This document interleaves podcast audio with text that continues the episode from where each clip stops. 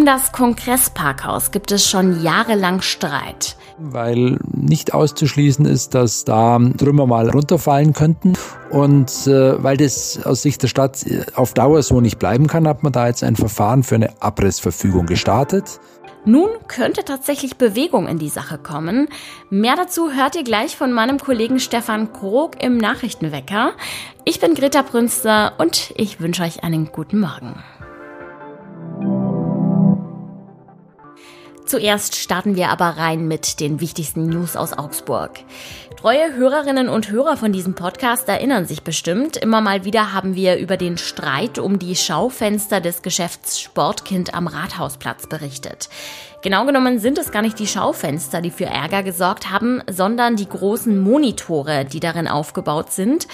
Die zeigen nämlich Fotos von den Sportartikeln im Sortiment und die Denkmalschutzbehörde war der Meinung, dass Monitore in Schaufenstern an dieser Stelle nicht erlaubt seien.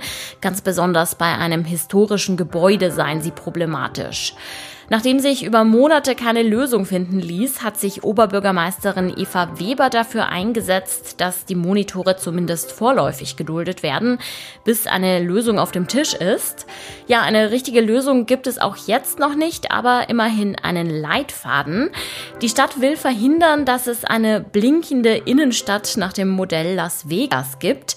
Deshalb sind Monitore mit Videos nicht erlaubt, allerdings langsam wechselnde Bilder schon. Größer als zwei Quadratmeter dürfen Monitore auch nicht sein und es wird empfohlen, sie ab 23 Uhr abzuschalten wegen der Lichtverschmutzung. Kostenlose Parkplätze sind in Augsburg ja ein rares Gut. Vor allem in der Innenstadt kann man sein Auto fast nirgends parken, ohne dass man dafür auch zur Kasse gebeten wird. Viele Autofahrerinnen und Autofahrer greifen deshalb auf den Trick zurück, in einem Stadtteil kostenlos zu parken und mit den Öffis dann weiter in die Innenstadt zu fahren. In Lechhausen zum Beispiel wird das oft gemacht. Das sorgt allerdings bei den Anwohnerinnen und Anwohnern für Ärger, weil die dann vor ihren Wohnungen keinen Parkplatz mehr finden.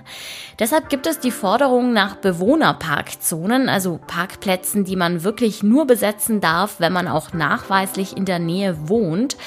Eine andere Möglichkeit wäre, mehr Einbahnstraßen auszuweisen und dafür dann Autos auf beiden Straßenseiten parken zu lassen. Auch das ist aber natürlich nicht überall möglich. Bisher war die Stadt mit Lösungen eher zurückhaltend. Die Sorge ist nämlich, dass sich das Problem verschieben könnte. Also Menschen zum Beispiel vermehrt in anderen Stadtteilen parken, wenn man jetzt in einem Viertel Bewohnerparkzonen einführen würde. Zumindest in Gebieten nahe der Innenstadt tut sich aber was. Zuletzt war Ende 2023 das Telott-Viertel als Gebiet mit Anwohnerparking ausgewiesen worden und derzeit laufen die Planungen im Antonsviertel. Bei der Regierung von Schwaben ist eine Dienstaufsichtsbeschwerde eingegangen und zwar gegen niemand Geringeren als Oberbürgermeisterin Eva Weber. Grund dafür war ihr Aufruf an städtische Mitarbeiter, an der Demo gegen Rechtsextremismus teilzunehmen, die vor zwei Wochen stattfand. Die zwei Personen, die sich beschwert haben, argumentieren damit, dass sich Weber an das Neutralitätsgebot halten müsse, da Verwaltungen ja allen Bürgerinnen und Bürgern dienen müssen und nicht zum Beispiel einzelnen Parteien. Auch die AfD hatte Webers Aufruf kritisiert und sogar von Nötigung gesprochen. Weber selbst hat argumentiert, sie sehe es als ihre Pflicht als Beamtin für die Verfassung und für die Demokratie einzustehen und genau darum sei es bei der Demonstration gegen Rechtsextremismus ja auch gegangen. Es wird wieder Zeit, einen Blick aufs Wetter zu werfen. Der Tag startet sonnig, gegen Mittag ziehen allerdings ein paar Wolken auf und am Abend wird es windig und kann zwischendurch auch mal regnen. Die Temperaturen schwanken zwischen 3 Grad in der Früh und maximal 11 zu Mittag. Egal ob Konzerte, Tagungen oder Firmen-Events, das Kongress am Park in Augsburg ist eine beliebte Adresse für große Veranstaltungen und bietet auch ein schönes Ambiente, wenn da nicht dieser kleine Schönheitsfehler wäre, nämlich das Parkhaus.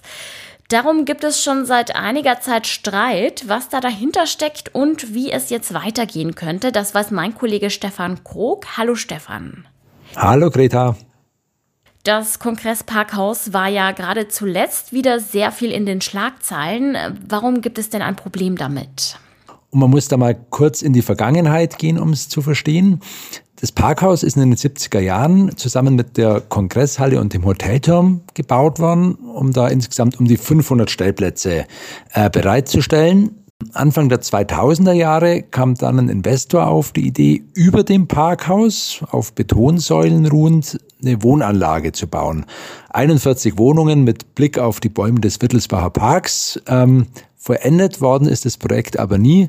Äh, man sieht heute auf den Betonsäulen über dem Parkhaus stehend die Ruine dieses äh, Projekts. Und parallel gab es dann wohl zunehmend Probleme mit dem Parkhaus drunter, so Streusalz und Alterung, die ganz klassischen Dinge. Ähm, das Parkhaus ist dann nach und nach außer Betrieb genommen worden. Und dann kam es auf Eigentümerseite zu ein paar Änderungen. Da ist dann der Immobilienunternehmer Bernhard Spielberger vor ein paar Jahren eingestiegen, indem er dieses insolvente Wohnprojekt auf dem Dach gekauft hat. Und obwohl er da keine Wohnungen hat, weil da keine Wohnungen gebaut sind, hat er rechnerisch die Mehrheit an dem ganzen Objekt Parkhaus. Spielberger möchte da jetzt einen Abriss des Parkhauses und ein Wohnprojekt mit mehrstöckiger Tiefgarage bauen. Er hat, wie gesagt, die Mehrheit in der Eigentümergemeinschaft, aber abreisen wollen nicht alle. Da gibt's noch den Geschäftsmann Jürgen Wowra. Der sagt, dass das Parkhaus sanierungsfähig ist und er das auch sanieren möchte. Und wie geht es jetzt weiter? Das mit dem Abriss ist nicht so einfach. Es handelt sich ja, wie gesagt, um Privateigentum und da kann die Stadt nicht so ohne weiteres reinregieren, weil man da ja dann faktisch über einen enteignungsähnlichen Eingriff sprechen würde. Und das ging eigentlich nur, wenn da eine offensichtliche Gefahr für Dritte vom Parkhaus ausgehen würde, Stichwort Einsturzgefahr. Und eine Abrissanordnung für das ganze Parkhaus, das hat die Stadt nochmal klar gemacht, die steht momentan nicht im Raum. Wo die Stadt sehr wohl ein Problem sieht, das ist dieser Überbau, diese Ruine äh, des Wohnungsbauprojekts. Und da ist nach Auffassung der Stadt die Sicherheit äh, so nicht mehr gegeben, weil nicht auszuschließen ist, dass da äh, Trümmer mal auf äh, runterfallen könnten. Es ist seit äh, Dezember auch ein äh, Geh- und Radweg, ein öffentlicher, der am Parkhaus vorbeiführt, äh, von der Stadt abgesperrt worden, um da eine Gefährdung von Passanten auszuschließen. Und äh, weil das aus Sicht der Stadt auf Dauer so nicht bleiben kann, hat man da jetzt ein Verfahren für eine Abrissverfügung gestartet. Da werden die Eigentümer jetzt erstmal angehört, aber das Ziel wäre, dass die Stadt ähm, dann einen, ein Schreiben rausgibt, das äh, dazu zwingt, abzureißen. Welche Pläne oder Ideen gibt es denn, falls das Parkhaus tatsächlich abgerissen wird? Also was könnte denn da entstehen? Also da gab es in der Vergangenheit schon unterschiedliche Ideen von unterschiedlicher Seite. Aktuell hat ähm, Spielberger überarbeitete Pläne vorgestellt für eine Seniorenwohnanlage mit ähm, 220 betreuten Wohnungen, die auf dem Grund des Parkhauses gebaut werden würden, wenn das abgerissen ist. Im Untergrund wäre dann eine mehrstöckige Tiefgarage vorgesehen, in etwa mit den äh, Parkplatzkapazitäten des jetzigen Parkhauses, die für die Bewohner dieser Wohnanlage für Kongresshallenbesucher, für die Gäste des Dorint Hotels aus dem Hotelturm und auch für ein paar Anwohner aus dem Antonsviertel äh, Stellplätze bieten würde. Das wäre sicher eine Lösung. Die Stadt hatte zwischenzeitlich selber auch schon mal eine Tiefgarage unter der Göckinger Straße ähm, in Erwägung gezogen, die sie selber bauen würde, um einfach nicht abhängig zu sein vom Ausgang eines Eigentümerstreits. Faktisch hat man dieses Projekt aber aus Kostengründen erstmal auf Eis gelegt. Sagt mein Kollege Stefan Krog. Vielen Dank für das Gespräch. Gerne, Greta. Und auch das ist heute noch wichtig. Geht es der deutschen Wirtschaft wirklich so schlecht, wie man es zuletzt häufig hört? Eine Antwort darauf wird es heute geben. Wirtschaftsminister Habeck stellt nämlich den Jahreswirtschaftsbericht vor. Letzte Woche hatte er bereits angekündigt, dass die Regierung ihre Konjunkturprognose für das Jahr 2024 deutlich senkt. Was zum Schmunzeln gibt es wie immer am Schluss. Ähm, vielleicht denkt ihr auch manchmal, es wäre ja wirklich schön, die Arbeit und den Stress mal hinter sich zu lassen und einfach irgendwo hinzugehen, wo man ein Weilchen seine Ruhe hat. Die NASA sucht tatsächlich gerade Menschen, die bereit sind, ihren Alltag mal hinter sich zu lassen, um für zwölf Monate auf ein abgelegenes Gelände nach Texas zu ziehen. Dort sollen vier Freiwillige testen, wie es wäre, auf dem Mars zu leben. Das Simulationsgelände ist dem Planeten nämlich nachempfunden, also es ist mit rotem Sand gefüllt und es gibt rot-braune, labyrinthartige Mauern. Die Aufgabe ist es, dort Sport zu machen, Nahrungsmittel anzubauen und die Maschinen instand zu halten, also das, was Astronautinnen oder Astronauten auch tun würden, wenn sie auf dem Mars landen. Auch simulierte Weltraumspaziergänge sind geplant. Bewerben kann man sich bis zum 2. April. Allerdings muss man dafür einen naturwissenschaftlichen Universitätsabschluss haben und mindestens 1000 Flugstunden vorweisen können.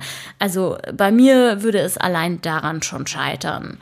Wenn ihr wissen wollt, welche Anforderungen sonst noch so gefragt sind, dann klickt einfach mal auf den Link in den Show Notes, der führt euch zu unserem Artikel. Ich sage inzwischen schon mal Danke fürs Zuhören, ciao und macht es gut.